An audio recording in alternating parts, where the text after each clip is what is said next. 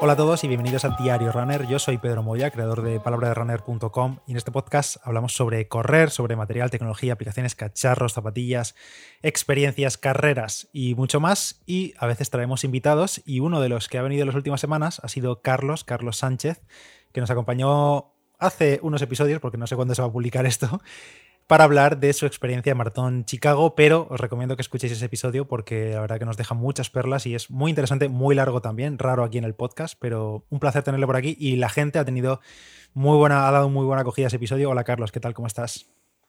Muy bien, aquí estamos de nuevo de vuelta en tu casa y me alegro mucho que la gente haya dado buena acogida al episodio y al invitado, supongo, ¿no? ¿O solo al episodio? No, no, especialmente al ah, invitado porque, porque era el que hablaba el 99% del tiempo, básicamente. y además, Carlos, ya sabéis que no está en redes sociales, pero seguramente ha visto todos los comentarios que habéis dejado. Y yo creo que han sido todos muy, muy buena acogida, ya digo. Y en aquel episodio nos quedamos eh, con el tema pendiente de hablar de las Majors, de las grandes maratones que hay en el mundo, o esto que llaman Marathon Majors, que ahora Carlos nos va a contar sobre ellas, porque ha corrido varias, hablamos de Chicago, pero ya comentó en el episodio que había corrido también Berlín, Nueva York, entonces, eh, pues eso, eh, hemos sacado otro huequito para dedicar un episodio especialmente a las Majors, a cómo se entra, bueno, cuáles son, desde cuándo están, detalles y demás, cuáles pueden venir en el futuro, quizá o no. Y también alguna preguntilla que tenemos de la gente que nos se dejó hace unas semanas, así que hoy hay que dar la respuesta. Así que, Carlos, ¿qué es esto de las Marathon Mayors o grandes maratones? No sé si tiene traducción en español, la verdad. Mayors. No, yo creo que traducción. Traducción no hay, estas cosas es mejor no traducirlas porque ya sabes que en español suenan hasta cutre. Sí. Hay como las mejores maratones, ¿no? Por favor, o las maratones más grandes, no lo veo. Ya. Pues nada, las World Marathon Majors al final es una, una competición, bueno, competición, tampoco es una competición, es como una reunión de pruebas privada que gestiona una empresa. Ahora mismo está patrocinada por Abbott, por la empresa que lleva, quizás habéis visto a, a Kipchoge que lleva en el brazo hay un sensor de glucosa, bueno, pues es esa misma empresa que tiene 1.500 productos para a nivel de, de salud. Y, y es eso, es una organización privada, igual que Ironman, por ejemplo, entonces, eh, ellos ponen sus reglas, por así decirlo, y, gestionan las carreras. Ahora mismo hay seis carreras, que, bueno, como ya, como ya sabréis seguramente, son Berlín, Tokio, Londres, Chicago, Nueva York y Boston. Y hay, una, hay un proceso para añadir una séptima a la que se pueden acoger ciertas carreras. Y de momento, de momento hay tres que están, que están optando a ello, pero todavía no, todavía no hay ninguna decisión sobre ello. Hasta 2025 está el proceso abierto. Ahora me lo cuentas eso. Ya habréis visto seguramente que eh, algo muy llamativo que tiene esta iniciativa privada de esta empresa que promueve las seis maratones es que cuando las acabas las seis, eh, te dan ese medallón gigante que incluye las seis medallas, o bueno, no sé si son exactamente iguales, evidentemente no, pero las seis, digamos, maratones dentro de una misma medalla, medallón gigante. Entonces es como un proyecto personal que tiene mucha gente de acabar esas seis majors porque, eh, bueno, pues te dan ese recuerdo, no te dan nada más que ese recuerdo, básicamente. Sí, bueno, te, dan, te dan un diploma también, eh, pero que bueno, lo tienes que descargar tú ya si quieres, lo, lo, imprimes, lo enmarcas y quitas ahí el de la universidad o lo que sea. Un PDF. Pero que seguramente te ha costado más hacer este que la carrera. ¿eh? Sí. En, en, coste, pues no. En coste seguro, seguro, seguro, En España seguro. Y en años puede que también, en algún caso. También, pues fijo, ¿eh? eso también podemos hablarlo porque completar los medios te puede llevar bastante tiempo, ¿eh? a lo tonto. Bueno, la medalla que dan, a la que te referías antes, es una medalla que realmente no tiene como seis mini medallas, ¿no? Porque realmente las medallas de las maratones y también las de las medios cambian cada año, seguramente os habréis fijado, son muy diferentes, entonces tienen como una imagen un poco icónica de cada ciudad con el nombre y luego tienen como otro circulito, ¿no? En total son siete circulitos, en el cual está pues eh, la estrella de las, de las seis majors y es como una medalla gigante, efectivamente, como has dicho, esa te la dan eh, cuando terminas la sexta, tienes que avisarles para que la tengan preparada. ¿eh? Si no, eh, sería parda y te la tendrán que enviar a casa o lo que sea, pero allí en el momento no te la dan. O sea, te la dan, si, avisas, te la dan al final de la última que hagas. En ese, en ese, fin de. Hay, cuando tú terminas una major, hay un pequeño puestecito al final de, de, las metas, tienen ahí una, una, pequeña carpa, pues en la cual ya tú dices, oye, soy tal, acabo de terminar, ¿no? Y ya ellos lo verifican el tiempo y te dan, la, y te dan esa medalla. Y bueno, em, si quieres hablamos un poco de cada una de ellas, aunque, bueno, vamos a empezar un poco una pregunta muy general que nos comentaron, que era cómo se llega a estas mayores, porque la gran mayoría de gente sabe que eh, va por loterías, pero hay algunas que incluso por lotería puedes entrar. Entonces, eh, bueno, vamos a comentar un poco las opciones que hay para poder correr estos maratones, que como hemos dicho, no son baratas y tampoco hmm. es en plan, no, mañana, el año que viene quiero hacerlas todas. Es casi imposible que lo hagas. No. Eh, bueno, básicamente hay cuatro formas de entrar. La primera y más directa, diríamos, es siendo muy rápido, que para algunas ya veremos que hay que ser muy, muy rápido. En ese caso, entrarías por inscripción directa, pero igualmente tienes que pagar la entrada, salvo que seas élite o semi-élite en alguna, vas a tener que pagar igualmente la inscripción.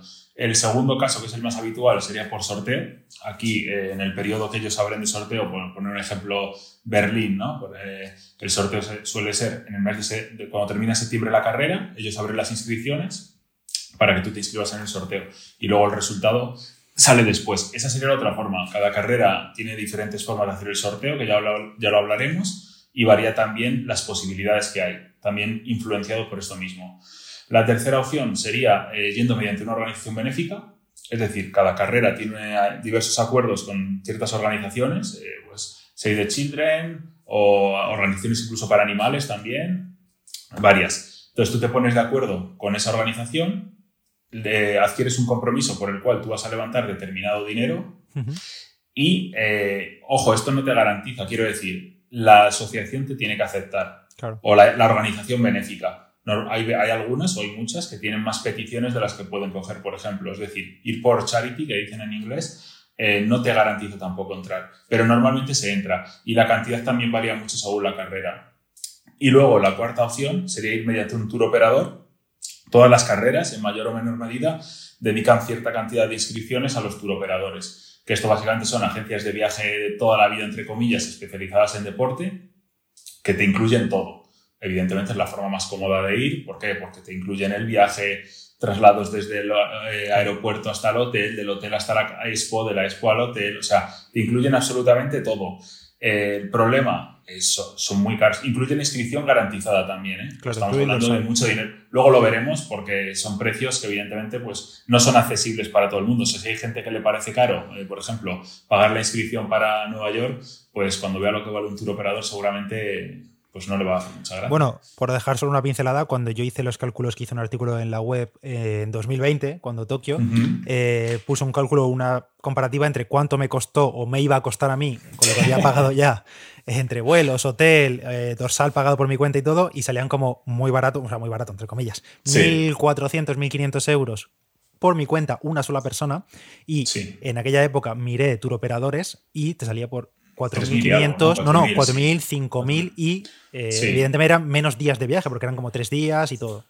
Sí, los turoperadores suelen abusar, abusar con el, buen sentido de la palabra, de ir a hoteles muy top. Es en plan de te quedas en el Hilton al lado de la salida, ¿sabes? Que es probablemente innecesario para muchos, pero suelen tirar por ahí. Es muy raro ver turoperadores con tres estrellas, por ejemplo, en hoteles. Suelen ser casi siempre de cuatro y precios de la noche, pues eso, eh, totalmente locos. Y luego tienen el problema adicional de que si quieres ir a una compañía, si llevas un acompañante o si vas con un acompañante, eh, prácticamente solo te reduces un poquito, o sea, el coste de inscripción y muy poco más te descuentan. Entonces, te puede ir la broma, como vayas dos a Nueva York, ya lo hablaremos, pero te puede ir la broma 8.000 dólares, euros ahora mismo igual el cambio, y no te has enterado. Entonces, es una opción que hay que pensársela muy bien y tenerlo muy claro, sin duda alguna. Sí, o, al menos planteárselo únicamente quizá, pienso yo, si te falta una o si ves imposible, o si estás repitiendo sorteos año a año y no lo ves, y dices, no, pues es que se me acaba el, no sé, la vida. Ahora, ahora, que mencionas lo de si te falta una, tengo que, tengo que decir también que se me ha olvidado que hay una quinta forma de entrar que ha lanzado, que ha lanzado justo este otoño eh, World Marathon Majors, que es para la gente que tiene 3, 4 o 5 estrellas y está orientado a la gente que le falta por completar pocas, sobre todo a la gente que le falta uno. Eh, van a lanzar un sorteo adicional eh, de determinadas plazas según la carrera. Por ejemplo, en Tokio van a ser 100 plazas solo para la gente que tiene 5 estrellas, o sea, 5 majors completadas. Si tienes eso, te llegará un email en el cual tú te puedes inscribir para optar a esa plaza adicional si no te ha tocado el sorteo en Tokio o si no has ido por charity o lo que sea. Eso, eso lo van a hacer con todas las carreras, pero va a variar. Por ejemplo, en Londres va a ser para los de 3, 4 y 5 estrellas, que será este diciembre. En, en, Berlín creo que también va a ser para los de 3, 4 y 5. Lo van a hacer distinto. Las del año que viene las, las van a publicar el año que viene. De momento solo sabemos las de primavera de, de este año, que he dicho Berlín, pero me quería referir a Boston, perdón. Porque claro, eso, mm, por lo que me comentas, no en todas, en todos los sorteos tienes la misma probabilidad de salir elegido. No, eh, cambia muchísimo. Ahora lo, vamos a ver cuando hablemos carrera por carrera, pero las diferencias son espectaculares. Del orden de en una carrera eh, el 50% prácticamente y en otra probablemente menos del 1% este año ha sido. ¿Cuál sería esa? Esa sería Londres fíjate que no, parece, no piensas a priori que sea la más exótica, digamos, y porque te puedes decir, bueno, pues, también es verdad que nosotros estamos aquí en Europa, ¿no? Pero eh, supongo que dices, no, pues Tokio, a ver cómo me toca entrar. Que también yo cuando me inscribí decía, no, que es de las más difíciles de entrar. Y fíjate, tiras el. también lo es. Esa me pasó a mí en Nueva York. Si el que haya escuchado el podcast anterior de donde hablaba de Chicago o el que no lo ha hecho está tardando, por favor. Pero que sea una tirada larga, eso sí. Bueno, pues el que escuche ese verá que yo dije que me inscribí en Nueva York por inscribirme, que entré, pues en Nueva York en 2016, que es cuando yo entré, las posibilidades fueron del 3%. Es decir, 97 veces me habría tocado no, y en tres, una de ellas, pues me tocó que sí. Entonces, bueno, muchas veces es cuestión de ir echando, ir echando y a ver qué pasa. Porque una pregunta que tiene bastante gente también es, si yo he hecho siete veces a Nueva York, cada vez que he hecho tengo más probabilidad, se me acumulan. Eh, ahora mismo no. Hubo una época en la que había carreras eh, que cuando, cuando sumabas determinadas... Eh, me, sale... Papeletas. ¿no? Porque me sale rejections porque siempre me llega el email de Londres haciéndome rejection. Rechazos. rechazos y cobras. Cuando te hace la cobra una carrera 8, 9 o 10 veces antes, eh, como gesto, ¿no? Si te, por ejemplo, en Nueva York, si era 10 veces te han dicho no, tienes una opción garantizada para entrar. Eso debido a la demanda, yo creo, y a que se estaba juntando mucha gente que Era inviable. 10 años, han dicho, mira, lo quitamos. Claro, no hay tanta plaza. Ahora mismo eso no existe. Ahora mismo lo que sí hay es algunas carreras que te garantizan la entrada, que también lo comentaré, si has completado esa carrera determinadas veces. Eso sí es interesante. Por ejemplo, en Chicago, si has completado Chicago cinco veces en 10 años, puedes ir la siguiente mm. asegurado. Puede ser, eso supongo que será una opción más interesante también para gente local, ¿no? Sí, claro, porque al final, o gente que vive en Estados Unidos, claro. cosas así, pero evidentemente para nosotros es muy complicado. Estar yendo cada dos años a Chicago, va a ser que no. Claro, porque también, eh, bueno, lo comentamos ahora si quieres, empezamos una a una, pero eh, las maratones dividen su cupo de dorsales por gente local, élites, eh, Charity también en X dorsales, eh, operadores, como dices, al final no es que eh, el sorteo sea para el 100% de los dorsales, claro, al final eh, Mayor tiene su cupo de gente.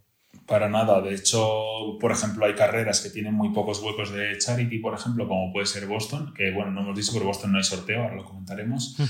En cambio, otras, por ejemplo, como Londres, priorizan mucho el corredor local. Londres es una carrera totalmente orientada al corredor local y guarda poquito para el corredor internacional y otras como Tokio, por ejemplo, para la élite, en 2000, élite, perdón, la élite popular, por así decirlo, en 2023 eh, hay 25 plazas por género, estamos hablando de élite 50 élites, bueno, pero, pero realmente, eh, o sea, es que 25 personas, es que estamos hablando de algo ridículo. En cambio, por ejemplo, en Berlín, si tienes la, el tiempo que piden, es ilimitado. Cualquiera que vaya con el tiempo que piden le permiten entrar. Entonces, hay muchísimas diferencias entre cada carrera eh, y, está bien tenerlas en cuenta porque para organizarse también, para hacer una... Pues, si quieres, por ejemplo, clasificarte para Boston, tienes que encajarlo con las fechas que necesitas hacer esa carrera, no te vale para un año, para otro sí. Son, son muchas cosas que hay que tener en cuenta. Pues si te parece, empezamos una a una por ellas y te lo enlazo con cuál sería la más fácil Vale, la más fácil de entrar como, como, por sorteo, ¿no? Por sorteo, sí, vale. Quitemos lo de tu operador porque eso sería fácil pagando, pero. Sí. la, más fácil de entrar es Chicago. Eh, es la más fácil de entrar tanto por sorteo, hay más o menos un 50% de posibilidades, como también por tiempos. El tiempo para hombres es de 3.05 eh, para hombres de máximo 29 años. A partir de ahí va subiendo. Eh, normalmente cada 5 minutos cada 5 o 10 años, pero no es gradual. Por ejemplo, si tienes 60 años, con 4 o 40 probablemente entres. Claro. En mujeres, 3,35 hasta los 29 años, entonces es algo relativamente asequible, vamos a entendernos, relativamente asequible. Es evidente que no todo el mundo tiene un 3,05, pero es algo que con entrenamiento se puede conseguir. Eso te garantiza entrada. Si no tienes ese tiempo, ya te digo, es un 50% que es bastante razonable. En Chicago, otras opciones por organización benéfica anda un poquito más de 1.000 euros, sobre 1.250, que te incluye la inscripción. Y luego tour operador, pues eh, ya te lo puedes imaginar, eh, de 3.000 para arriba probablemente con 4 o 5 noches. porque al final el vuelo a Estados Unidos, el hotel allí, bueno. Los precios de tu operador casi que ni los vamos a comentar porque va a depender mucho del viaje, de todo, claro. Yo creo que Chicago, hay carreras donde yo creo que es planteable de verdad, ¿eh? eh sobre todo lo que tú decías, si te queda una o si quieres despreocuparte ese año y demás. Pero yo creo que Chicago, por la facilidad que tiene de entrar, no merece la pena, sinceramente. Duda, eh, que quizá también quienes están escuchando se lo puede plantear. Estos tiempos de corte que comentas, eh, por ejemplo, hablamos del 305 para el rango de hmm. edad, digamos, de senior, que sería el, más, el más amplio, el que más gente está en edad de, correr a ese nivel. Em, ¿Esto cambia cada año? ¿Los tiempos de corte son fijos? ¿Depende de la hmm. carrera? Eh, normalmente son fijos, pero si ellos ven que la demanda se va incrementando, van bajando. Por ejemplo, en Boston pasó que hace unos años, 5 o 6 años, descendieron los tiempos de corte 5 minutos porque se dieron cuenta de que había demasiadas solicitudes para esos tiempos. ¿no? Nueva York también los ha ido ajustando bastante. Entonces, es algo que cambia. Tokio también los bajó mucho. Era 2.45 hace unos años y ahora ya está en 2.32. Entonces, cambian. Cambian y por lo general van bajando. También yo creo que por meter un poco las zapatillas aquí, creo que las zapatillas han hecho que bajen mucho esos tiempos. Bueno, y, yo creo que simplemente el hecho de popularizarse el deporte y que cada vez se entrena mejor, eh, se entrena más, incluso los populares, quiero decir. Sí, totalmente. Cada vez se entrena mejor y, y la gente quiere correr más rápido y busca carreras que sean más rápidas para clasificar. Entonces, eh, todos los factores cuentan y claro, es así. Eh, no solo es que tú corras más rápido, todo el mundo está corriendo más rápido. Exacto, pero vamos, que esto no hace falta irse a una mayor, lo puedes ver en la carrera de tu pueblo, que hace eh, cinco años con 40 minutos eras el dios y ahora con 34 probablemente no haga ni podio. Totalmente. Bueno, podio alguno hace con 34, pero vamos, de vez en cuando, de vez en cuando. Sí, sí, sí. Pero sí, ya sabéis a lo que me refiero, que, todo el mundo corre mucho. Sí, sí, sí, totalmente. Y ya pasa aquí o pasa en ciclismo o en triatlón o lo que sea, no sé qué es así. Luego, por complementar un poco de Chicago eh, y pasar a otro si quieres, eh, bueno, unos pros y contras así un poco rápidos. Eh, pros diría que es un circuito súper rápido, quizás no al nivel de Valencia o Sevilla o Berlín, pero muy, muy rápido. como bueno, el récord del mundo de mujeres lleva hecho ahí bastante tiempo. Además, es una carrera que apuesta mucho por mujeres en élite. Suele dejar a los hombres de lado, no se gasta mucho dinero y lleva siempre las mejores mujeres. entonces, el récord del mundo está hecho ahí en mujeres, te puede dar una idea. Suele hacer buen clima, aunque es muy variable, como ya comenté en el otro podcast, es muy variable, pero bueno, suele hacer buen clima para correr. Eh, la animación es espectacular, la organización es espectacular, algo que tienen todas las majors y que es un requisito imprescindible y es una de las gracias de ir a estas carreras, es que sabes que a nivel organizacional es espectacular, o sea, no falla nada. Hay habituallamientos no cada 5 kilómetros, siempre hay habituallamientos mucho más frecuentemente. Eh, los detalles están muy cuidados. Está claro que lo pagas y lo comentaremos. Eh, lo hilo con el coste de Chicago, que no lo he dicho, pero la inscripción al cambio ahora mismo son unos 240 euros más o menos, 230, 240. Eh, y creo que es una carrera que a nivel de, de, animación está al nivel de Nueva York si no la supera. Entonces, creo que es una muy buena opción para hacer una maratón en Estados Unidos. No sé si mejor o peor que Nueva York. A mí personalmente, que he hecho las dos, si tuviera que repetir, en cinco años creo que volvería a Chicago, personalmente. Pero supongo bueno. Que, supongo que también es un poco por el encanto de lo típico del viaje a Nueva York. Si nunca has estado, además, pues es en plan, pues eso, es como mm. aspiracional también. sí, a, nivel, a ver, a nivel visual, cuando tú vas, por ejemplo, corriendo y estás entrando en Manhattan, cruzando el puente, la vista desde allí siempre va a ser superior a la carrera de Chicago. Mm. Pero no sé, tiene un encanto ¿no? Eh, especial. Eh, me ha gustado mucho y bueno. Eh, en contras diría que el vuelo puede ser un poquito más caro que Nueva York, eh, que probablemente vas a tener que coger alguna escala para que te salga barato si vas desde España, ir por Portugal, como, como, como comenté. Y poquito más. Eh, la verdad, eh, son dos horas más de vuelo, pero lo demás, el alojamiento, todo lo demás va a ser igual. Una duda. También, que supongo que es eh, general y compartida con el resto de maratones. Los tiempos de corte, si yo tengo un 3.04, ¿cuánto tiempo me mm, convalidan ese tiempo? O sea, ¿puedo hacerlo hoy y correr la maratón de Chicago en 2026? Eh, no, no. yo, sé, la respuesta, pero para que la gente se, entienda, claro. No, puede, no puedes traer tu tiempo de cuando no tenías barriga hace seis años y querer correrla. Lo sentimos. Ya, ya. no, eh, eh, depende de cada carrera. Eh, por ejemplo, la más típica en la que se miden tiempos, que es Boston, ¿no? que es donde todo el mundo quiere clasificar.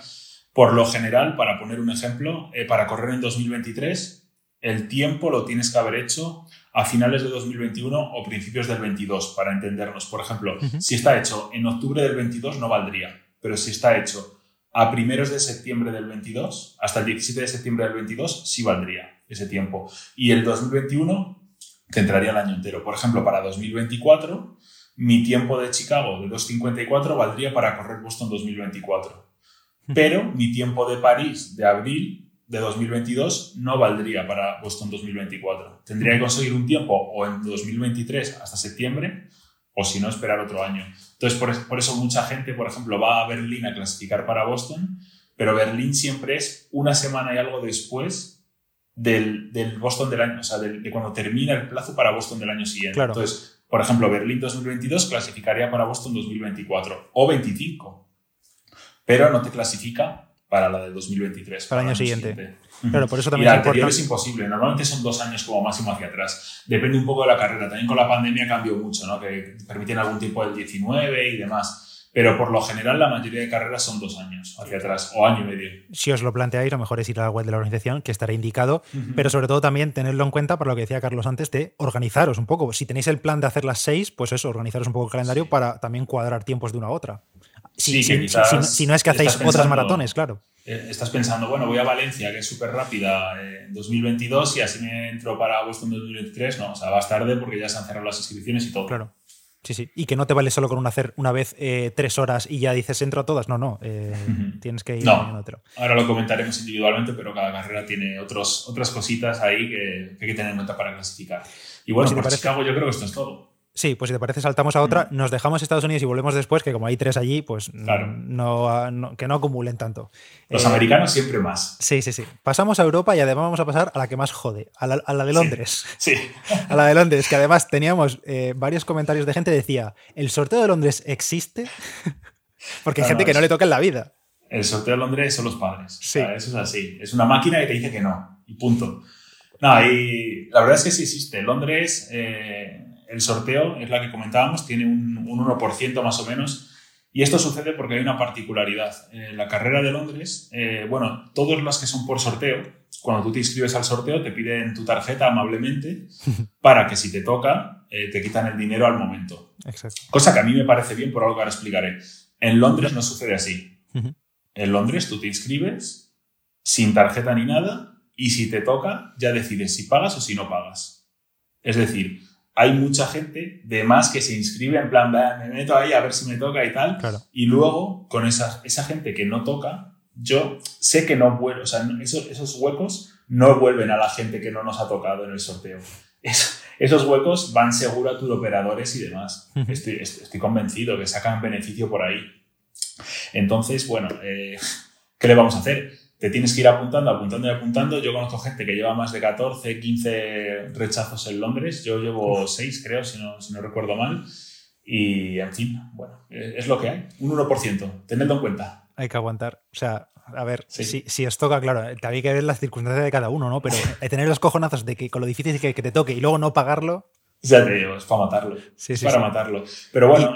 Y, eh, supongo tampoco que, no se penaliza eso. Es decir, porque claro, si hiciesen. No, no, pues si rechazas, eh, olvídate de que te vuelva a tocar en 10 años. Si lo hiciesen algo así, lo mismo la gente. No, pero se bueno, es que yo que sé, la próxima vez metes otro email y la dirección de tus padres o lo que sea, ya está. Ya, tendría que ir con identificación de algún tipo. Para mi gusto, sí. Yo creo que si Londres hiciera el sistema que de las demás, yo creo que las posibilidades serían similares a Berlín. Serían entre un 10 y un 15%. Eh, esta es, lo que tenemos, entonces, pues es la que es más complicado entrar por sorteo. O sea, es que es, eso, es, es, una, es una leyenda lo de entrar a Londres por sorteo. Sí, sí. No hay más. Por comentar un poquito más de la carrera, eh, bueno, Londres a nivel de circuito ya sabemos que es muy rápido también. Hay Kipchoge ha corrido en 2.02.37, ha estado también el récord del mundo en mujeres. Es una carrera que también es bonita, ya lo sabemos, eh, aunque hay gente también que cuando la haces eh, hay una cosa que, les decepciona un poquito, que esto ya me lo han comentado varias personas, y es que la meta, vas a Buckingham Palace, igual tienes la imagen en tu cabeza que vas a Buckingham Palace,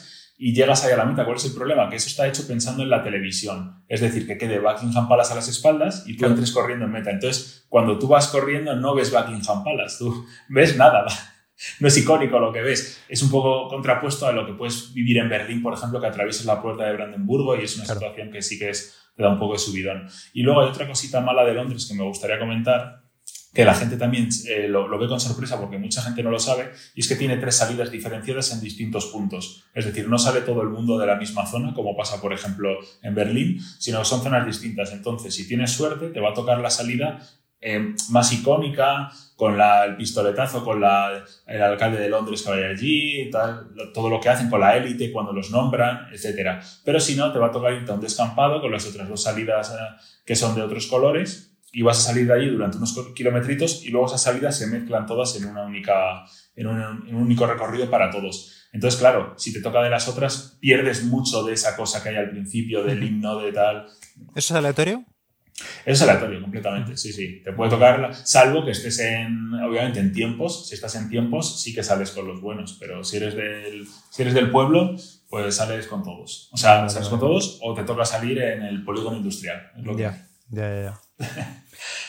Te cuento, por ejemplo, que para clasificarte por tiempos eh, es, tampoco voy a decir muy exigente, está bien, eh, son, tres, son tres horas, por debajo de tres horas, a ver, que se me entienda bien. Eh, de tres horas en maratón, estadísticamente baja más o menos un 2% de la gente que corre maratones, que es muy poco en hombres. Pero hay una cantidad alta dentro de eso. O sea, es una marca relativamente asequible para acceder por tiempos. ¿Cuál es el problema en Londres? Eh, ellos son un sistema que llaman Good for Age, que solo es para residentes en Reino Unido, no para británicos, ¿vale? O sea, tiene, es, tú tienes que vivir en Reino Unido para acceder ahí. Claro, ¿cuál es el problema de esto? Se queda fuera todo el mundo que no vive allí. O sea, tú puedes tener un 245 aquí en España, que en Londres no puedes entrar, porque solo es si eres residente, entonces, como por ejemplo Roland, ¿no? Entonces, eh, eso es para hombres, para mujeres es todavía más asequible, sería 3 horas 45, que más o menos el equivalente de 3 horas en mujeres podría ser 3.20, 3.25 más o menos. Entonces, una mujer residente en el Reino Unido con un 3.45 está dentro garantizado, con un asterisco. El asterisco es que si hay más peticiones, que suele haberlas, de las plazas que ellos asignan para ello, entonces el tiempo va bajando. Es decir, igual no te vale con las tres horas, sino que necesitas un 2.56, un 2.57, lo que sea.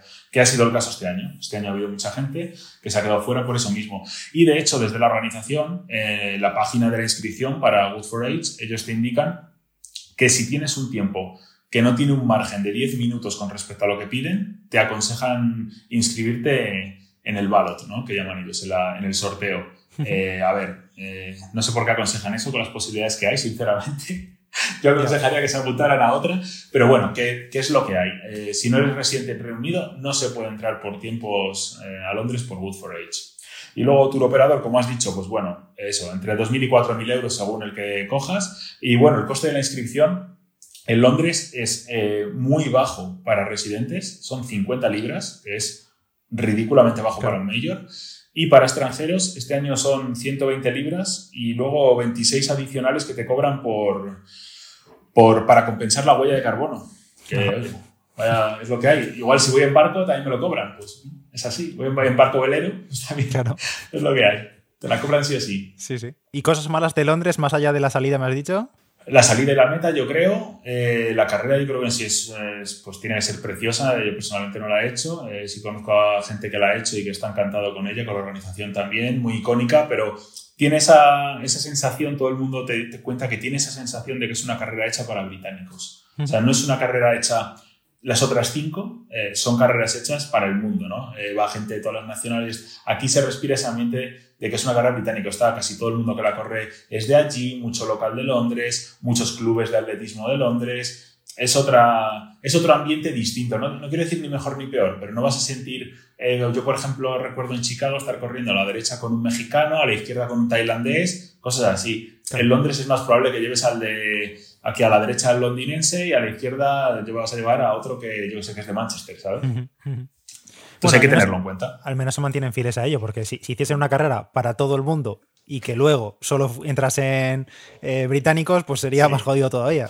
Sí, bueno, otra ventaja de Londres que inevitablemente hay que comentarla es que el vuelo te va a salir muchísimo más barato. Claro, claro. Estamos hablando del típico de 30 a 50 euros o, bueno, 100 euros si vas a un poco más por ya algo un poco más caro, las maletas y demás. O te timan los de Ryanair cuando estás allí en el aeropuerto. Estas cosas que pasan. Dice, no, no, la, bolsa con las Alphafly no cabe en el hueco este, aquí no, no, puedes pasarlas. No puedes, no puedes. Esto siempre lo decimos siempre eh, pensando que tenemos la mayoría de oyentes de España, pero seguramente si nos escucha gente de Estados Unidos o de Latinoamérica, pues diga, o sea, pues me cuesta un pastizal también ir a Londres, pero bueno. Totalmente, hay que tenerlo en cuenta.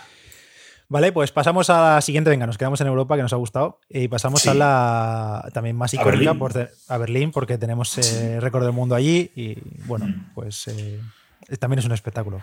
Cuéntame. Bueno, Berlín, yo creo que a ver, la conoce todo el mundo, la carrera de los récords del mundo en hombres, eh, volando.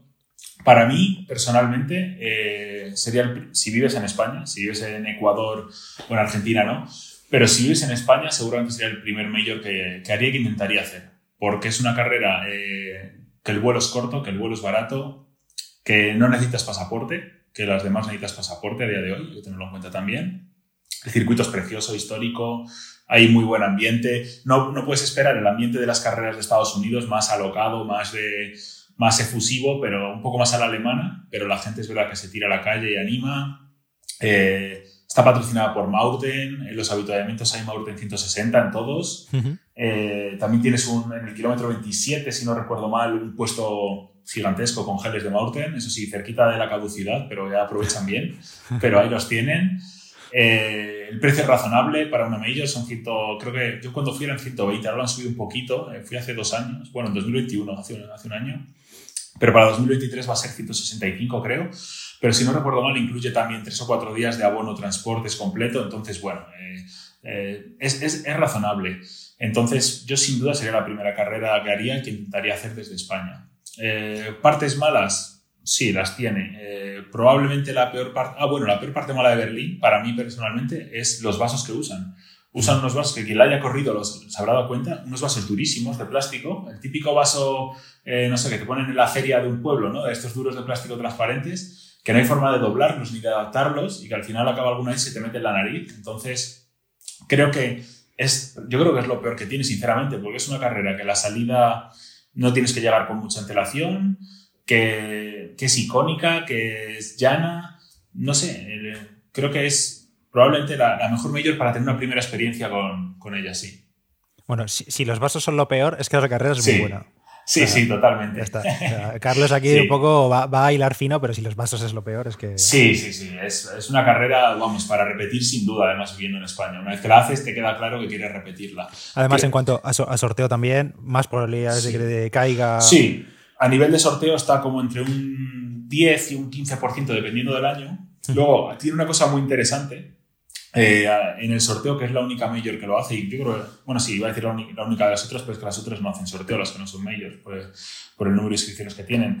Eh, tiene una cosa muy chula y es que te puedes apuntar como equipo de dos o tres personas. ¿Esto qué implica? Que si toca, toca a todos. Si no toca, no toca a nadie. Yo, por ejemplo, cuando me, inscribí, me inscribí con un amigo, que pues te toca a los dos. Si no, eh, no vais ninguno. O sea, creo que es algo que está chulo. O sea, te coges pues un par de amigos, y creo que es algo que está muy bien. A nivel de clasificación por tiempos es exigente, 2.45 eh, para hombres de 44 o menos, luego sube a 2.55 para entre 44 y 59 y en mujeres 3.00 para mujeres de 44 o menos. Eh, hostia, hacer sub 3 siendo mujer eh, ya es algo muy, muy exigente, la verdad. Hay muy poquitas que lo puedan hacer ahora mismo en popular. Y 3.20 para mujeres de 59 o menos, o sea, entre 44 y 59, que también, o sea, es, exigente, pero es una carrera que si le echas 5 años al sorteo seguramente te va a tocar un año. y que, bueno, ya sabemos que es en septiembre, quizás, yo creo que quizás lo, lo, peor que tiene para mí es que hay que entrenarla en verano. Eso te iba a decir. Sí, sí, porque es eh, segunda semana de septiembre suele ser, primera a veces, depende de tercera, cómo Tercera este año. te, estás, te estás un poco haciendo porque cuando fue el récord de Fichol anterior, adelantaron la carrera ah, vale. unas, unas semanas, pero este eh, normalmente suele ser, eh, por ejemplo, 26 de septiembre, 25 de septiembre, 23 bueno, tienes razón, ese domingo. Tienes razón, porque muchos años he estado yo en Berlín, eh, en IFA, que es una feria de tecnología, a principios de septiembre y siempre es en plan, uy, qué pena que no sea un poco más tarde para quedarme al fin de semana de la maratón. Y es verdad que nunca es el principio, sí, sí. Es cierto, es cierto, es cierto. Y luego hay un detalle que a mí me gustó mucho, pero este es para la gente que le gusta la historia y demás, pero la expo la montan en el antiguo aeropuerto de la época de la época eh, soviética y demás. Entonces, el aeropuerto está sin tocar, entonces están todas las aerolíneas antiguas de los 70 y tal, de los 60. Es como de repente, desde, digamos, desde que pasas, entras al aeropuerto hasta que pasas dentro de donde está la expo, es como una caminata de dos minutos que parece que estás en 1960 y muy chulo, la verdad, para que le guste eso. Y hacen también una carrerita el sábado eh, por esa zona, por la zona del aeropuerto antiguo, por la pista, organizan una carrerita, pues que esas suelen estar bien, pues si quieres ir con, con tus hijos o con tu mujer o lo que sea, para soltar las piernas, en vez de hacer el, la activación, la puedes hacer allí también. Qué guay. Oye, me gusta mucho lo de inscripción por equipos, ¿eh? porque es lo típico que le dices a cualquier amigo, venga, nos inscribimos a la de Nueva York, a ver si nos toca. Y luego es imposible que toque a los dos. O sea, no es imposible, pero las probabilidades son muy bajas, la verdad.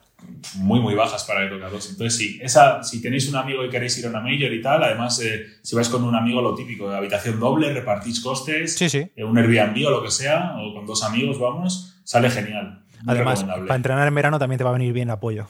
Sí, por favor, o sea, yo no vuelvo a hacerlo ya. Este año el último. a mí también me tocó cuando mi primera eh, y se hace duro, eso se hace duro. Eh, vale, pues si te parece, pasamos a la siguiente. Venga, volvemos a Estados Unidos y nos dejamos Tokio sí eso por final, que le tengo manía. no lo Vamos a... ver si, a ver si van a escuchar esto, Pedro, y te van a, te van a quitar la inscripción. Eh, bueno, el otro día comprobé porque no, me saltó notificación del banco del pago y claro, como lo hice con tarjeta de crédito porque me dio en su día muchos problemas, en el banco todavía no se reflejaba, se reflejó a final de, octubre. Bueno, cuidado, cuidado con eso, eh, cuidado con eso, una advertencia. Hay algunos bancos que cuando te ven que el pago, porque a mí me ha pasado, cuando el banco, cuando llega un cargo relativamente alto eh, desde Estados Unidos, desde Japón, puede que te bloqueen ese cargo de primeras. Y hay que estar atento. Claro, porque tú pagas en yenes y el banco hace la conversión. Eso es. Eso es. Entonces ven un pago de 25.000 yenes y dicen, a ver, a este tío le están robando, o sea, es que no hay más. Entonces, hay que estar atentos con eso cuando la fecha de cobro y demás, porque si, por ejemplo, tienes las notificaciones quitadas del móvil, te llega una notificación para aprobar el pago, te niegan el pago, hombre, normalmente te suelen contactar de nuevo y demás, pero que igual se les cruza el cable y te dicen, mira, eh, corres la de Murcia, o sea, olvídate. Sí, sí, no, no, te llega la notificación, pero en la notificación, como tú dices, hay un periodo para reclamar o para ponerte en contacto con ellos y se te va la olla y se te pasa, sí, sí, total, 100%. Sí, sí. Vale, bueno, vámonos, dejámonos de Tokio, no me, no me, calientes. va a llegar, va a llegar. vámonos a, venga, vamos a Nueva York. Venga, bueno, Nueva, York, Nueva York Nueva York yo creo que es la carrera que, que si tú a alguien, le, alguien que no, no, es mucho de correr, ¿no? Y le preguntas por maratón, te va a decir maratón de Nueva York, ¿no? Es como, lo digo con el cariño, ¿eh? Pero es como la maratón cuñada, por así decirlo. O sea, con cariño total, pues yo me pasé igual. Yo dije, va, una maratón tal Nueva York, a lo grande. Y ese es un poco el ambiente que hay en la carrera también. Es la maratón más lenta a nivel de tiempos de las que hay, porque hay mucha gente que va por la experiencia, más que por, por la carrera. Que eso no tiene nada de malo, la experiencia es maravillosa. Claro. Entonces, eh, bueno, yo creo que a nivel de pros podemos hablar de que yo creo que es la maratón eh, más icónica, más con el himno al principio, en directo, eh, con el New York, New York de Sinatra en la salida. La, bueno, la animación es increíble, a nivel organizacional también es tremenda, hay más de 10.000 voluntarios también, como en Chicago pasaba. no sé, entrar en Central Park tiene algo especial. Eh, creo que es una carrera increíble, pero creo que es una carrera, fíjate que yo soy de competir e ir todas las maratones y yo creo que si te apuntas a un maratón y lo preparas es para hacerlo dando, si no es todo, prácticamente todo. Y es la única que me plantearía de verdad volver a hacer en plan recreacional total, eh, disfrutando al 100% y siendo plenamente consciente de cada metro, porque tiene algo especial. Y a nivel de contras, eh, bueno, podemos hablar de que el alojamiento, si te quedas en Manhattan, te va a costar una pasta, inevitablemente.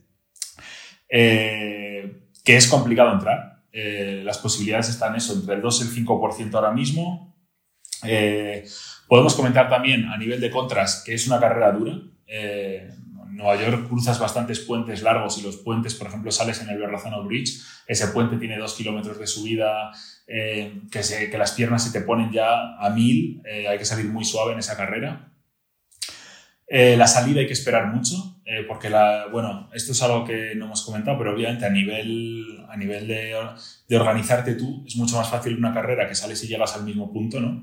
Claro. Lógicamente, porque, el, por ejemplo, las carreras que son por ejemplo, como Nueva York, ¿no? que tú sales desde, desde Staten Island y llegas a Manhattan, tú dejas las bolsas, por ejemplo, en Staten Island y tienen que llevarlas a Manhattan. Eso requiere que tú estés allí con una antelación muy superior, por poner un ejemplo. O que tú, por ejemplo, para ir a la carrera de Nueva York, tienes dos opciones. Puedes ir en bus o puedes ir en, el ferry gratuito de Staten Island. Yo fui en el ferry un poco, pero te vas a comer media hora en ferry a las 6 de la mañana o a las 7 de la mañana, que como te toque un día frío, luego esperas allí dos, también un par de horas, según la hora en la que salgas. Entonces, las esperas no tienen nada que ver con, por ejemplo, con Berlín, que puedes estar 45 minutitos antes, o Chicago una hora. En Nueva York te va a tocar esperar si dos horas y media en el mejor de los casos, quizás, tres horas, cuatro horas te podría tocar esperar antes de la carrera.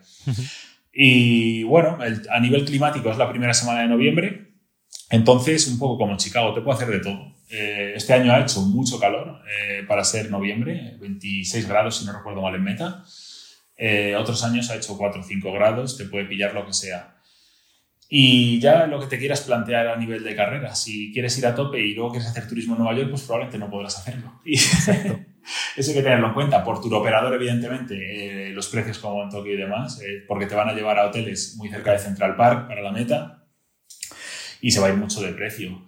Y yo creo que podemos, no se me ocurre tampoco nada, nada malo de Nueva York, por así decirlo, ¿no? Es una comparación que creo que te la comenté a ti, o sea, un día hablando con Roland que le decía que a nivel de animar, Nueva York, la gente la sientes como que ha bajado ese domingo a tomar el brunch, se han encontrado con la carrera y te animan. Y en Chicago es como que han bajado a animar, ¿no? Es un poco para que se entienda, ¿no?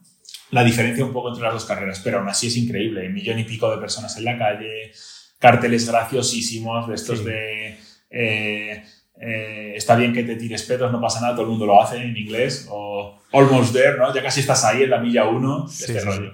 Esto, como al final también Nueva York, yo creo que es de las más mediáticas y las que más contenido genera. Si estos días entráis por YouTube y buscáis cualquier eh, crónica de carrera de youtubers americanos o de mundiales que van allí a mm. correrla, podéis ver ese tipo de animación que dice Carlos, porque es literalmente todo el mundo volcado a cada metro de, de, de arcén que hay, menos cuando pasan por algún puente y tal, todo lo demás es griterío.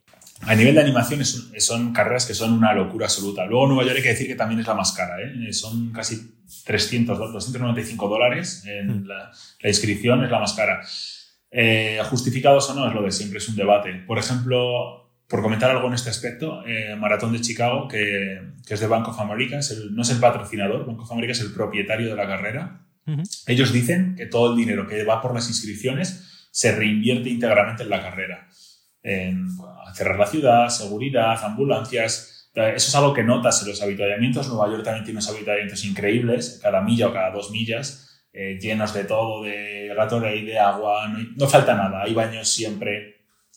Entonces, bueno, eh, es algo que repercute y que tú lo ves, pero que luego tienes que, decir si te compensa. No hay mayor sin ese tipo de servicios, por así decirlo. O sea, para ser una mayor tienes que ofrecer eso, pero eso va a implicar un coste alto también.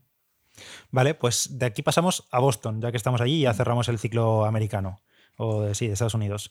Eh, Boston, eh, aquí me comentas que no se puede entrar por lotería, sino que va directamente por tiempo de clasificación. Sí, eh, Boston, bueno, lo que viene a ser, yo diría que lo que viene a ser Nueva York para la gente en general, ¿no? Ese concepto de maratón mítica y demás, yo diría que Boston lo es para el corredor que, le va gustando el ambiente y le va gustando las maratones y entiende la importancia que tiene. Boston es la maratón más antigua del mundo. Eh, se puso muy de moda, bueno, muy de moda, tristemente de moda por el tema de los atentados en 2013, sobre todo en España, pero en Estados Unidos es siempre una carrera súper popular y bueno, la más, la más mítica. Eh, una vez que, que leí a alguien que decía, y me gustó mucho, que decía que la maratón de Boston son como las Olimpiadas de la gente normal, ¿no? Poder llegar allí y competirla. Eh, ¿Por qué dicen eso? Pues porque a la maratón de Boston, salvo que pagues eh, 5.000 dólares, que es el mínimo por organización benéfica, bueno, o levantes, ¿no? Eh, o consigas que levantarlos. Porque esto, lo de la organización benéfica yo lo veo un poco como, si te acuerdas cuando éramos niños, o al menos en mi caso, cuando jugaba en el equipo de fútbol y me daban las papeletas y cosas así para vender, para la cena, que al final te las compraban tus padres. Exacto. es que eso lo había ya. básicamente, ir por benéfica es liar a tu familia y a tus amigos para que te paguen el viaje. Ese es un resumen perfecto, Pedro. Así que quizás en España, ¿eh? porque sí que es verdad que ha habido gente que ha comentado también en el grupo a veces en Londres mm, que hay otra cultura más de, oye, voy a hacer esto y tal, y la gente se anima. Aquí en España a mí es que me da hasta vergüenza pedirle a un amigo, de verdad, oye, ponme 100 euros ahí para la maratón de Boston. No, no lo veo. Porque lo metes en un compromiso, no por otra cosa, porque sabes que aquí no hay esa cultura, por desgracia. Entonces, eh, en Boston está la opción de tour operador, que hay muy poquitas plazas.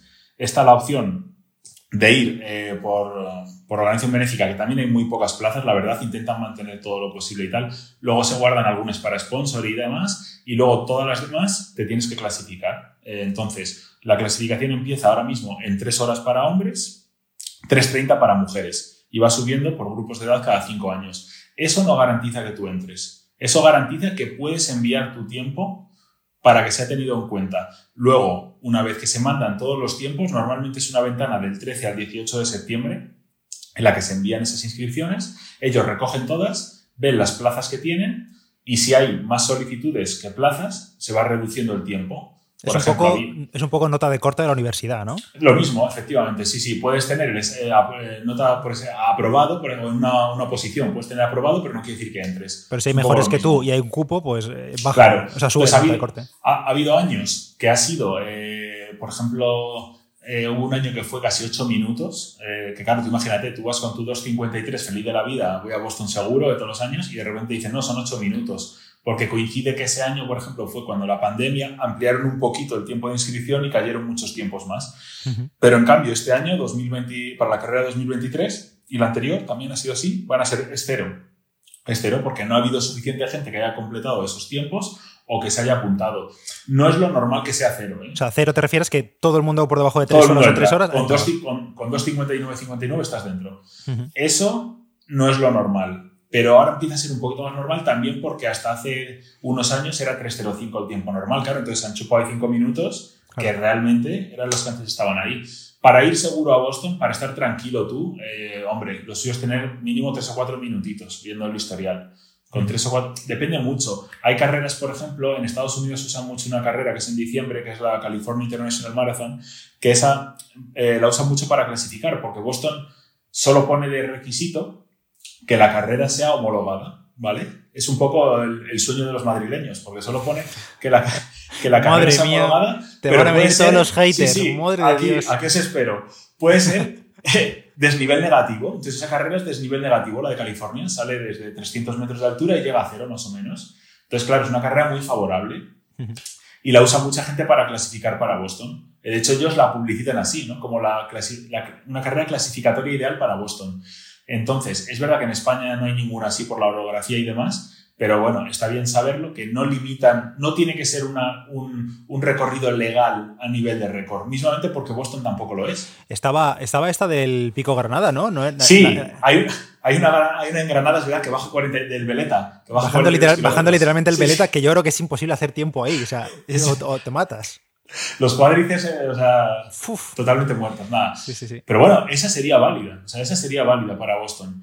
Entonces, eh, lo que hay que tener en cuenta es que, bueno, te vale cualquier carrera homologada, no es como la San Silvestre madrileña, eh, vallecana, perdón, quiero decir, que te exigen que sean determinadas carreras hmm. o que sea una carrera legal para récord, porque es eso mismo. Como Boston sale de un punto y llega a otro, más del 50% de distancia, como pasa en Nueva York, no es una carrera en la que un récord del mundo sea válido. Claro.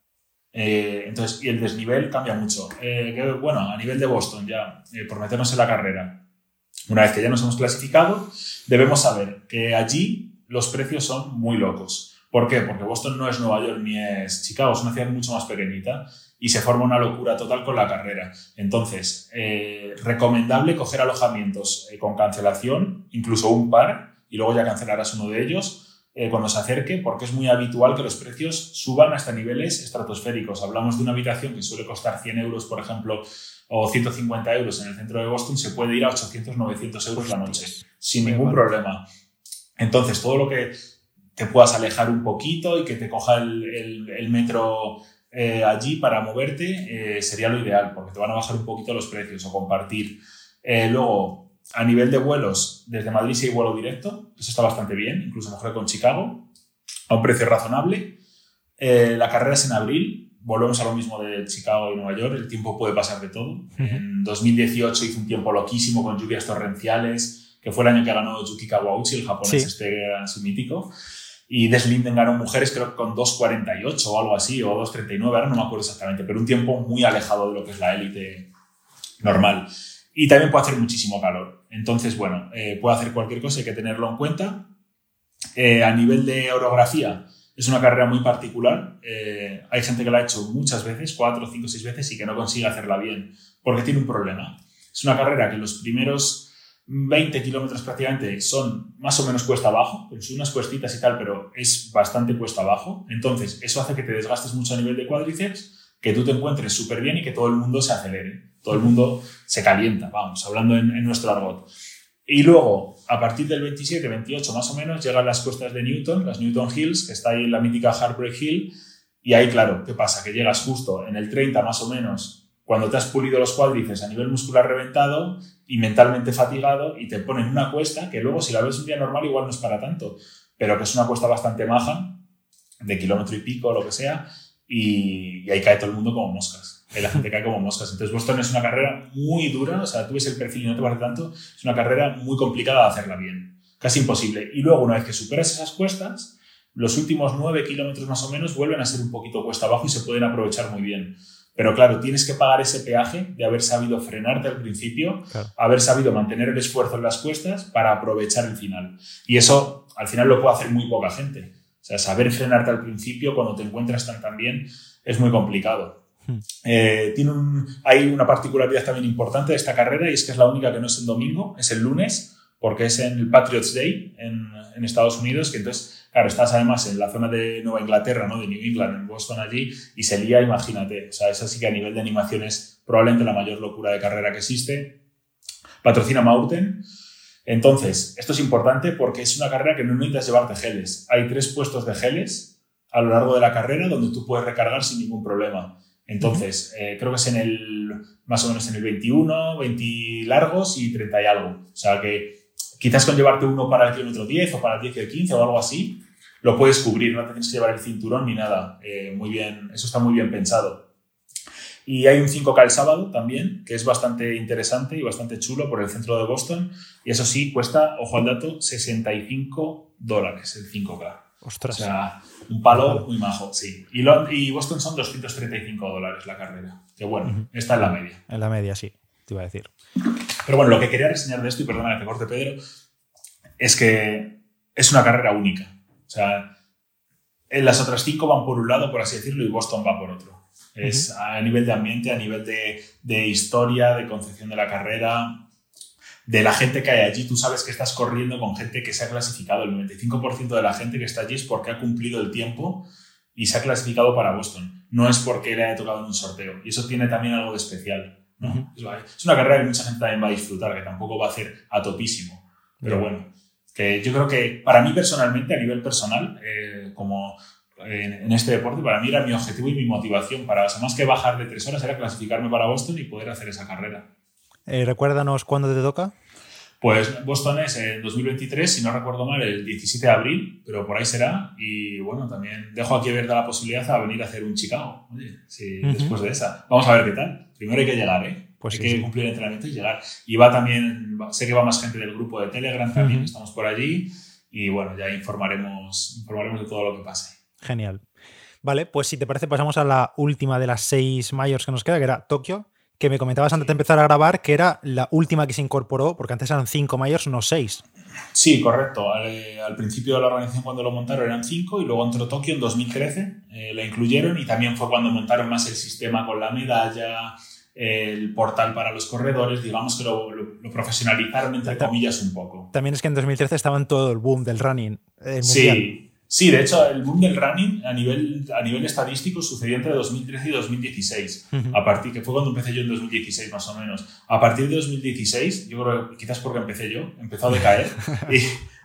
y, y, a partir de 2020, yo creo que el running en sí eh, ha subido un pelín, pero a nivel de carreras ha bajado. Eh, Yo creo que ha habido demasiado colapso, demasiada aglomeración de carreras, porque hace unos años era una locura. Eh, en cualquier lugar, en cualquier fecha, tenías carreras varias en la misma ciudad en distintos puntos y, ahora se ve cuando se empiezan a comparar cifras de finishers en carreras o inscritos versus finishers, se ve como hay una bajada bastante clara, salvo carreras muy icónicas, que son las que se mantienen, el resto... Sí, eh, yo creo que las carreras, las carreras con, con, ese prestigio, ¿no? quizás hablando en España, pues esos Valencia y Sevilla, tanto en la completa como en la media, no tienen ningún problema. Pero yo lo he vivido, la media maratón de Zamora, por ejemplo, que la hice yo este año, y dije, hostia, es que estamos siendo cuatro gatos aquí corriendo, ¿eh? Claro. Pero literal, o sea, cuatro gatos. Entonces, Creo que muchas carreras tendrán que replantearse existir o tendrán que quizás fusionarse con otras, intentar hacer una carrera más común.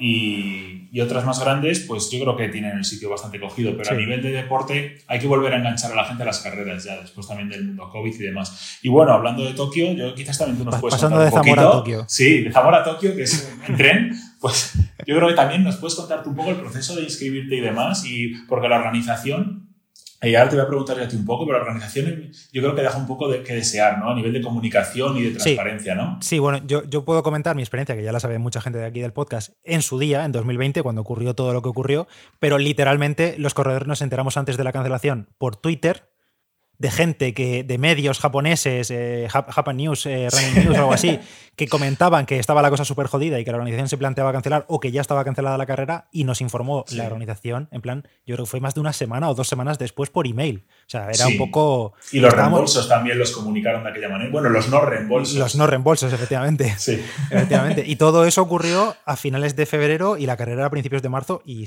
dos semanas después nos, encerraron a todos. Entonces, en su día, la organización sí que dejó mucho que desear. Incluso hoy en día tampoco es que sean eh, muy comunicativos, digamos. Hay un email de uvas peras, de vez en cuando durante el año me acordaba y digo, hostia, pues hace tiempo que no, que no me dicen nada.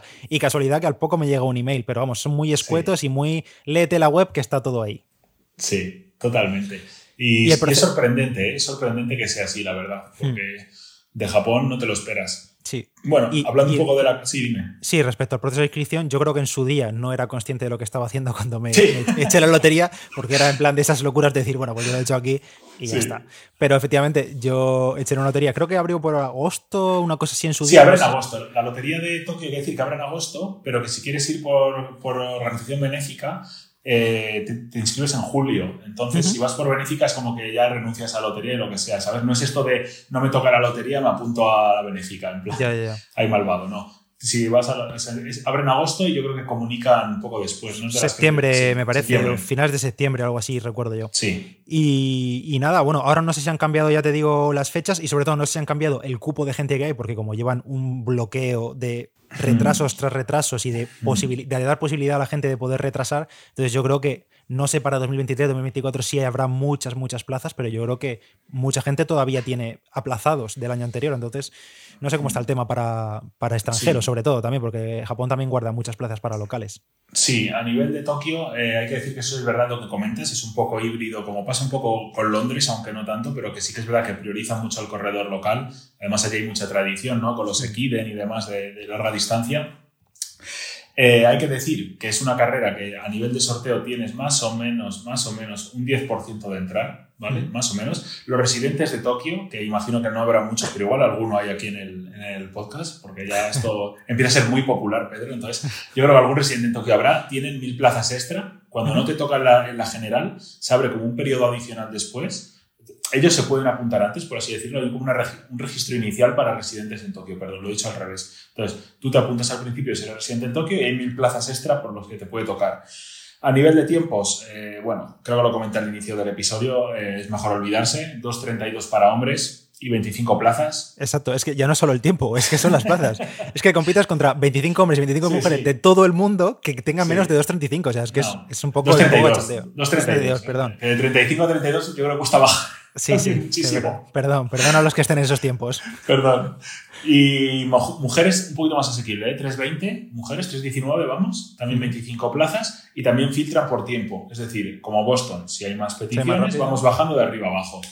Turoperador que, lo comen... sí. Perdón, yo creo que ahí entrarán literalmente élites que no estén invitados. Es que... Totalmente, totalmente. Un español que le apetezca ir y que ya está, que tiene el tiempo, eh, Javi Guerra, que tiene ahí su 2.10 o lo que sea. Algo así. Sí.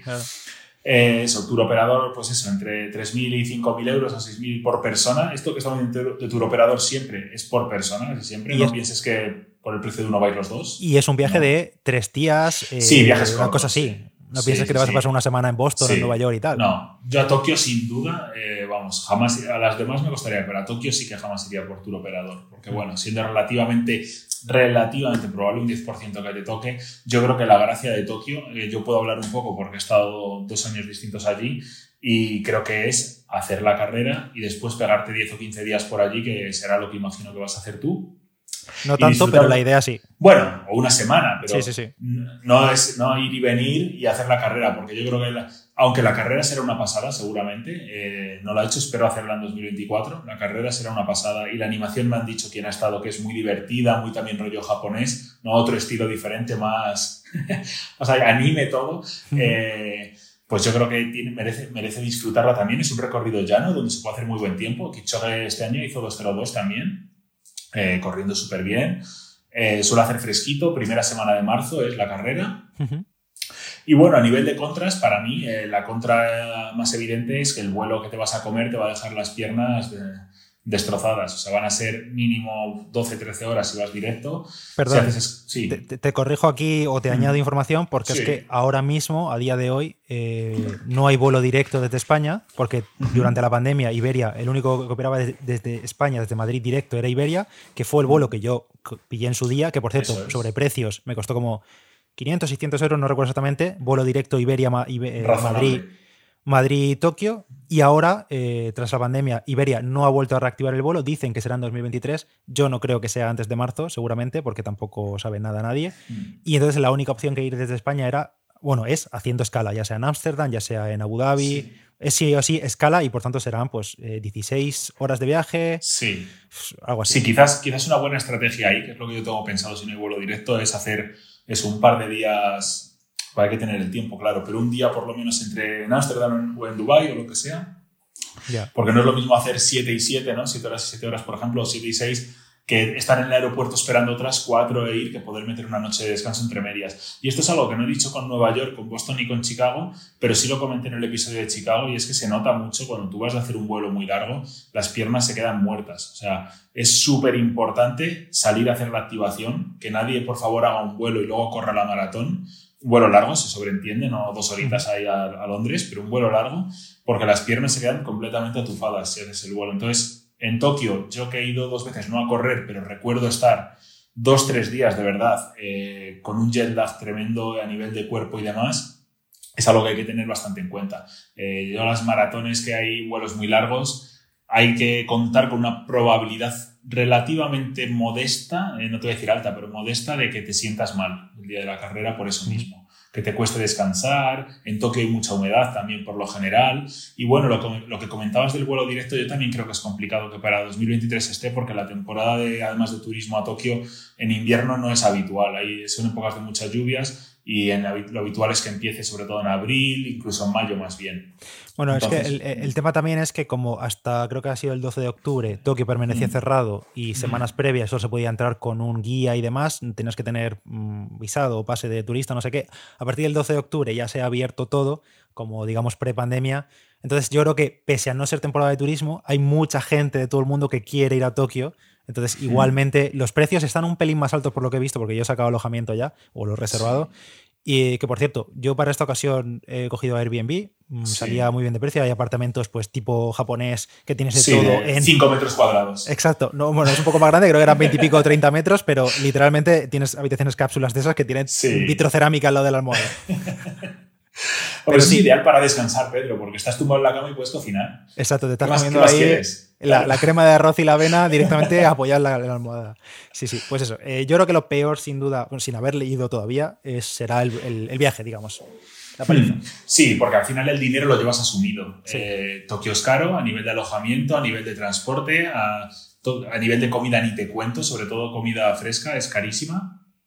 Pero bueno, es algo que llevas completamente asumido y yo es una experiencia que, bueno, creo que voy a esperar para dar un, más así mi opinión a que vengas y nos la cuentes, hmm. pero habiendo estado allí, creo que combinarlo con la maratón puede ser espectacular. Es un país tremendo. En su día ya estuve mirando muchas crónicas de gente, buscando opiniones de la gente, experiencias al fin y al cabo hmm. de de los últimos años de gente y casi todo el mundo dice, yo repetiría, o sea, es una experiencia para vivirla y demás. Y yo tengo claro que en este caso mm, voy a ir a disfrutar la carrera, o sea, el tiempo va a ser lo de menos.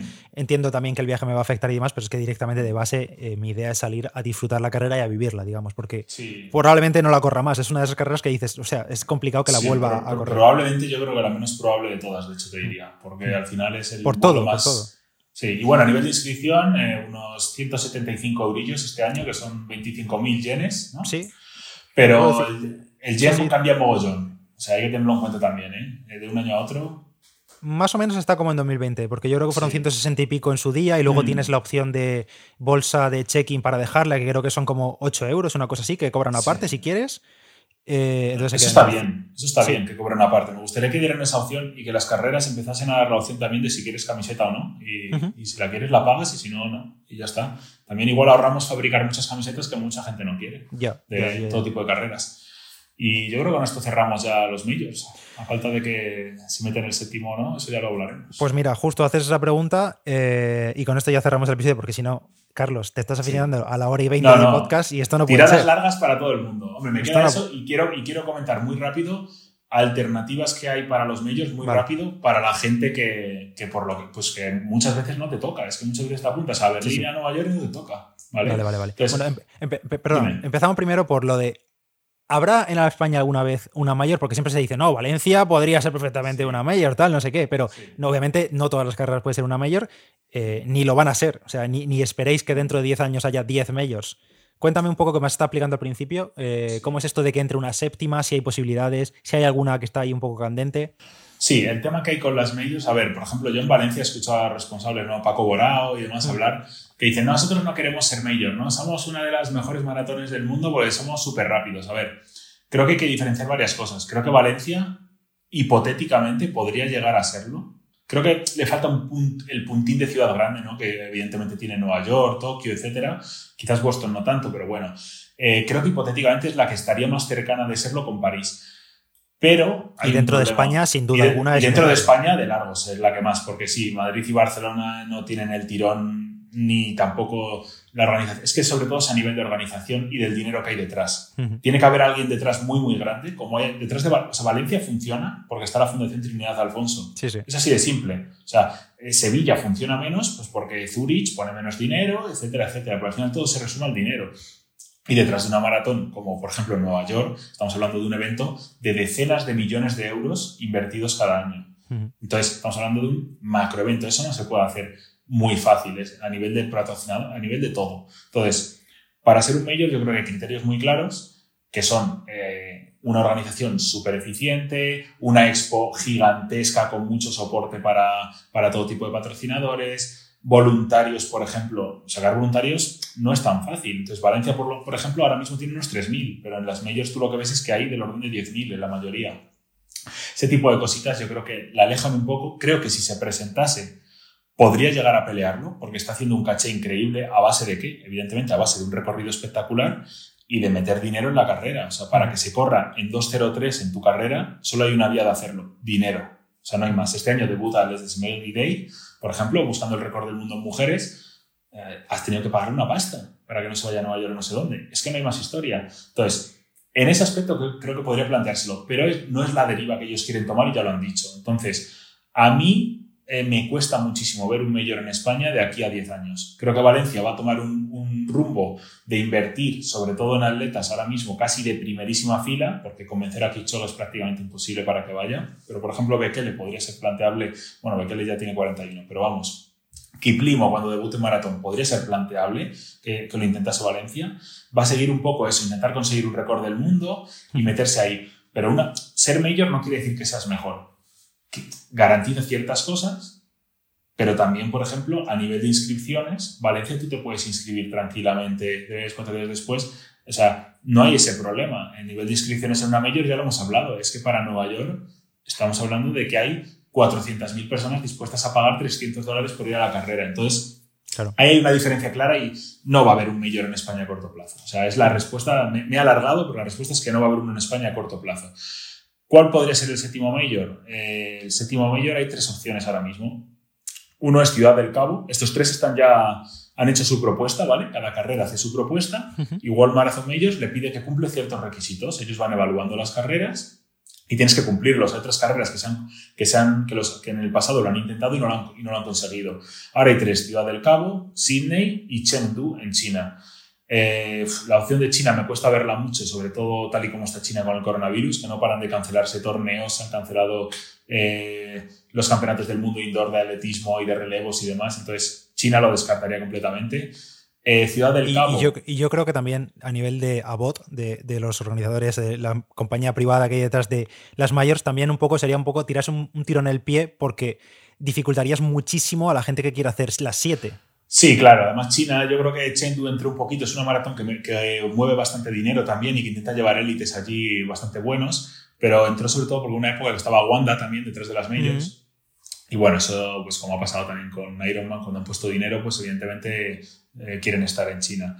Eh, Ciudad del Cabo, a mí me, sería la primera en África y tiene esa cosilla, pero a mí me cuesta verla, tema seguridad también y demás, eh, me cuesta verla como major, porque la seguridad de las majors, sobre todo en los Estados Unidos, es paranoica casi, o sea, te cachean tres veces antes de entrar en la carrera, en la Expo te cachean también, o sea, te, te pasan por seguridad me cuesta verla y que cumpla los requisitos. Y Sydney es la que veo que podría estar más cerca si invierten mucho dinero, pero tienen que invertir un dineral. O sea, ya he leído artículos que, comentan que están muy lejos todavía. Entonces, personalmente me cuesta ver a una de las tres. Creo que vamos a seguir con seis millones durante un tiempo y creo que Valencia no se lo va a plantear, sinceramente.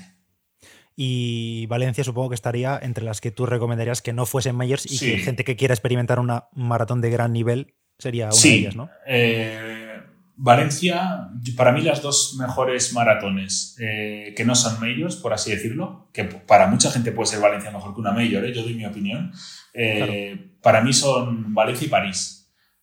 París puedo hablar de primera mano sobre todo porque la tengo muy reciente, hace seis meses. evidentemente a nivel ciudad, a nivel arquitectónico, a nivel de organización, es todo major, es así. Es la carrera con más que corre más gente en el mundo, más de 50.000 normalmente. No hay ninguna maratón con más participantes que París. Eh, patrocinada por ASICS, eh, con, bastante, con bastante inversión, etc. Entonces, si alguien quiere experimentar un poco lo que es un mayor a nivel de ciudad grande, de, gente saliendo a la calle, y no quiere pasar por el sorteo, mi, mi primera opción sería París, seguramente. es una carrera que es en abril, la primera semana de abril, 120, 130 euros, son contrapuntes, ahora mismo te puedes apuntar para abril. Y la verdad es que es una pasada. Es, a, mí a mí me ha encantado. Luego tiene por, por, poner una contra, para mí no fue contra, es que hay mucha zona tienes que correr bastante en zona adoquinada. En campos elíseos y demás hay adoquines, que es, si llueve puede ser es una locura, pero si están secos se corre bien. Y la otra opción no major, indudablemente, es Valencia. Valencia, 30.000 personas, uno de los mejores recorridos para correr rápido del mundo, al nivel del mar, organización exquisita, eh, dentro de España, barata, precio razonable para alojarte. Creo que últimamente está cogiendo también mucho, mucho hype internacional, ¿no? Eh, muchísima gente de fuera que quiere venir a correr rápido. Lo ves también con youtubers y demás, que hay, casi todos vienen. Y sin duda sería mi, opción. Pero, y de, momento, fácil de acceder a ella, fácil también, precios muy asequibles también en alojamiento, siempre que lo pides con tiempo. y si no. Valencia, si no recuerdo mal, si la coges cuando empiezan las inscripciones, que son una semana después de empezar, de terminar la, edición de ese año, o no sé si el día siguiente o una semana después, ahora mismo no lo recuerdo, son 60 eurillos. O sea, estás hablando de algo muy razonable. Luego va subiendo, va subiendo, va subiendo hasta los 150 ya de, las, de la lista de espera. Eh, pero vamos, carrerón con todas las letras. ¿Qué no puedes esperar de Valencia que si tienes en un Major? Sobre todo yo creo que la animación y el, y la ciudad más icónica ¿no? del recorrido, o lo, lo, icónico del recorrido. Valencia a mí me encanta, es una ciudad preciosa, pero 42 kilómetros en Valencia te dan para ir por muchas calles que no tienen nada de barrio, de no sé qué, etc. Eh, estas serían las dos clarísimamente. Un escaloncito por debajo me bajaría a Manchester en Reino Unido, la mejor opción si no te toca Londres, de hecho hasta la promocionan así, también con precio razonable.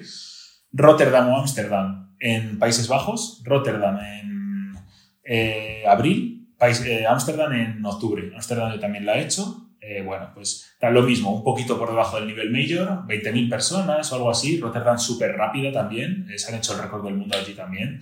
Eh, carrera bien organizada y, patrocinada por National Nederlanden además, lo del equipo de Kipchoge y demás. Y luego a ese nivel también metería Sevilla. Sevilla me parece un maratón súper interesante en febrero, que es una época para, para sitios donde, por ejemplo, donde, pues, donde vives tú, donde vives yo en Málaga, se entrena súper bien en invierno esa carrera, el clima muy bueno casi asegurado. Yo soy asiduo a la media de Sevilla, por ejemplo, y la organización es también fantástica y me consta que la, que la carrera completa también, que tú la has hecho, por cierto, Y carrera rápida y no creo que menos icónica tampoco a nivel de recorrido que Valencia, por ejemplo. Eh, creo, que es una, creo que es una buenísima opción. Y, y serían las cinco que yo recomendaría fuera, de, fuera del, del mundillo mayor, de las seis, perdón, que recomendaría fuera del mundillo mayor. Si no te toca una mayor, esa, yo creo que no hay nada como esa Luego hay más opciones, evidentemente. Sí, claro. Donde Shanghái, Lisboa, eh, Madrid, Barcelona, pero yo, por ejemplo, Madrid, que la he visto y que he estado cerca y tal, es que en maratón hay 6.000 personas. En Barcelona igual les cuesta llegar a... No, no tienen ese tirón por el motivo que sea, entonces me quedaría con estas, sin duda alguna. Sí, también es cierto que al final esas maratones, pese a ser muy grandes, también están cerca de otras que son todavía más grandes y al final sí o sí te tienen que quitar, sí, te tienen que quitar eh, público. es que es así. Sí, sí, sí, inevitablemente. Bueno, Carlos, eh, vaya masterclass. Muchas gracias. ha, estado genial, ha estado genial. Me lo he pasado genial como el otro día y bueno, yo espero que esto sume puntos para seguir volviendo. Vaya espectáculo. No, no, estoy abrumado de tanta información. Había mucha información que no conocía. Yo te hago preguntas también muy obvias porque la gente, hay mucha gente que no conoce toda la iniciativa de Abbott y de las eh, seis maratones y demás, pero de verdad, muchísimas gracias por todo lo que nos has contado. Mm. Bueno, una última cosa. una última cosa. Eh, quien haga una Major o quien ya tenga alguna hecha, eh, si no lo ha hecho, que entre en la mm. página de World Marathon Majors y ahí tiene su perfil o se lo puede crear si no lo tiene y te van asignando automáticamente los tiempos que tú haces y es por donde también te vas a comunicar con ellos para, pues si algún día llegas a la sexta, que es, es complicado. O sea, para hacer la sexta, la media, eh, recuerdo que eran sobre 9 o 10 años más o menos. Es, es, complicado, pero creo que había 7.000 personas que lo habían hecho este año, o sea, es muy reducido. Pero si llegas, pues nada, vas, a, vas allí, tienes tu perfil donde va saliendo todo, tus tiempitos y demás, y no dejéis de hacerlo. Si, por ejemplo, has hecho Nueva York o has hecho Berlín, pues ya te vas creando el perfil y así ya lo tienes y te salen los tiempos automáticamente. Sí, esto me lo comentaste y yo tengo pendiente hacerlo porque se puede hacer antes de que la corras, así que menos mal que no lo hice en 2020 porque si no estaría eso solitario. Y, tengo una pregunta, tengo una pregunta para ti, Pedro. A mí me encanta entrevistarte, yo creo que un día lo voy a hacer por completo. A ver. ¿Qué te parece a ti las Six Majors? ¿Tienes pensado hacerlo de cara al futuro? ¿Te llama? Eh, la verdad que no es algo que me llame especialmente como eh, objetivo como corredor, ¿sabes? O sea, me encantaría hacer cualquiera de todas esas carreras como como Tokio, que la vas a hacer. Exacto, como Tokio, pero mm. no me inscribí en Tokio por decir, bueno, pues voy a empezar por aquí las mayores. Aunque creo que previamente ya me había inscrito alguna vez al sorteo de Berlín, porque era el más típico y demás. Pero supongo también que una vez que haces una o haces un par, dices, bueno, pues estoy un pasito más cerca, me podría animar a hacerlas. Pero no es una de esas cosas que dices, no, pues los próximos cuatro o cinco años voy a dedicarme a hacer la, las seis maratón mayores no por nada, sino mm, simplemente porque no, no es algo que... Sí, las motivaciones son individuales y al final es... Exacto. Me llama más hacer cada carrera individualmente que hacerlas mm. por llegar a un, objetivo mayor que sería hacer completar las seis. ¿Que llegan en algún momento? Pues perfecto. Si no, tampoco me va a obsesionar ni me voy a mm. tirar de los pelos porque Londres me diga un año tras otro que no. No, mejor, mejor, pues si no, me interesa un psicólogo probablemente. Exacto, estaría amargado todo el día. Sí, sí, sí, sí. Bueno, eh, ¿y tú? ¿Tú las tienes a tiro para terminar las 2025? Eh, sí, eh, a ver. ¿2024? claro, si fuera una por año serían 25, porque me quedan, me quedan tres. Me queda Boston, que voy en 2023, me queda Londres, que es seis días después de Boston, y me queda Tokio, que que es en marzo. Entonces, mi idea es hacer Boston en 2023 Tokio en 2024 y ya comenté, me queda Londres por ahí colgada y ahí me lo estoy planteando como un reto un poco diferente. Si consigo entrar en Londres en 2023, eh, puede que intente hacer las dos eh, seguidas en esa semana y me lo tome un poco, varíe un poco mi entrenamiento y lo enfoque más a un entrenamiento tipo ultra para trabajar más la resistencia, la recuperación y lo, me lo tome como un reto distinto. Sí que es algo que me llama y me apetece, tampoco es algo que me vaya la vida en ello, pero, pero sí me gustaría completarlo porque, bueno, al final creo que es algo que completa poca gente. Eh, no deja de ser algo de coleccionismo porque han decidido que sean esas, por así decirlo. Eh, tengo también Ámsterdam, por ejemplo, y no es Major, o, sea, no, o, París. Pero sí, sí es algo que, que, me es cierta. Más motivación para correr. Yo creo que cualquier motivación que te sirva para correr y para entrenar es buena. En este caso es buena y cara, por desgracia. Hmm. Pero a mí me sirve, por lo menos para ir hasta 2024 me sirve. Si Londres no, sé, no es en 2023, que lo intentaré con esto que he comentado de las plazas extra de, que iban a dar, pues lo, lo, intentaré en 2024 y si no, pues para 2025 la dejaré. Y ahí ya si no me toca en 2025 habrá que apoquinar al tour operador de turno. No habrá, porque no me veo ni viviendo en Reino Unido, o sea, ahí sí que no me veo, ni me veo bajando tampoco a tiempos élite ni en bici. O sea, esto es así. Ya, ya, ya. ya. Bueno, espero que hasta que ocurra eso de completar las seis, vengas alguna vez más por aquí. Ojalá que sí, porque de verdad estoy encantado de tenerte como nuevo invitado. Bueno, ojalá, poca gente viene dos veces, ¿eh? Cuidado. Esto va a ser como el hormiguero, dando la, taza. Cuidado. Te voy a enviar la taza de, invitado platino casi ya. Con dos no, no, Mañana estoy pendiente de correr. vale, vale, vale, vale. De verdad, Carlos, muchísimas gracias. Eh, si ha quedado alguna duda de alguien respecto a todo esto, pues que lo deje por cualquiera de las vías. Y si no, ya sabéis que Carlos está en el grupo de Telegram. Sí, en el grupo de Telegram, Carlos42195, ahí podéis preguntar lo que queráis, me mencionáis y ya lo contesto cuando pueda. Sí, y si no por iVoox o por Instagram o lo que sea, me decís y yo se lo reenvío a él porque, bueno, pues ya sabéis, es un... un... lo que sois un, un, enamorado de este podcast y, de, y, lo siento, mira, y también de Pedro. bueno, eh, ha sido un placer, de verdad. ¿eh? No, no, de verdad, el placer es mío porque de verdad, Masterclass, voy a guardar este episodio como favorito en mi propio podcatcher para tenerlo yo como para tener que revisitarlo, de verdad. Muy interesante. Genial. Carlos, de verdad, muchas gracias y ánimo con el entrenamiento que te viene por delante, que no es poco. Muchas gracias, lo tomo porque lo voy a necesitar. ya sabemos que este deporte es duro. Sí, sin duda. Sobre todo a nivel popular. Sobre todo. no queremos que hagas como el dos nacimientos este de, no, cuidado, eh, cuidado. Cuidado que se viene. Cuidado que en Tokio puede haber desvanecimiento de Pedro. Yo lo no, no, no, no creo, no creo, no creo. A no ser que me tome, yo que sé. es verdad que tú no eres de calentarte, es verdad, ¿eh? En absoluto. No, no, no. Uf, eh, no, no, si lo digo con ironía. Ah, vale.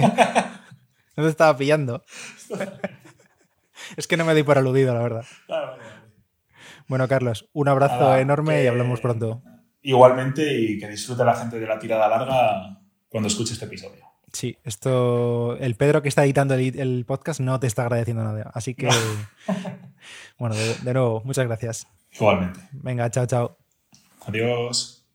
Espero que hayáis disfrutado de este super episodio con Carlos y para cerrarlo del todo os dejo con la sección de turismo de Asturias porque durante estos meses de frío Asturias se llena de nuevos planes de turismo activo. Os he hablado aquí de senderismo, de planes acuáticos, de actividades de conexión con la naturaleza como los baños de bosques, de sendas costeras, muchísimas actividades al aire libre y durante este mes hablaremos de nieve y de las múltiples actividades que se pueden realizar en el Principado cuando las montañas asturianas se convierten en un nuevo terreno de aventura durante buena parte del año las cumbres de la cordillera cantábrica se tiñen de blanco y entre las actividades que podemos realizar están, por ejemplo, el snowboard, el esquí de travesía, las raquetas de nieve y muchas otras que se pueden realizar en las dos principales estaciones de esquí que tenemos allí en el Principado. Solo tienes que elegir el deporte de invierno que más te guste y listo. Allí podrás disfrutar de espectaculares panorámicas sobre la vertiente norte de la cordillera cantábrica mientras te deslizas por alguna de las pistas de Fuentes de Invierno o de Valgrande Pajares, que son las dos grandes estaciones. Como os he comentado en alguno de los últimos episodios, al realizarse sobre nieve, pues al final dependemos de que haya nieve y de que tengamos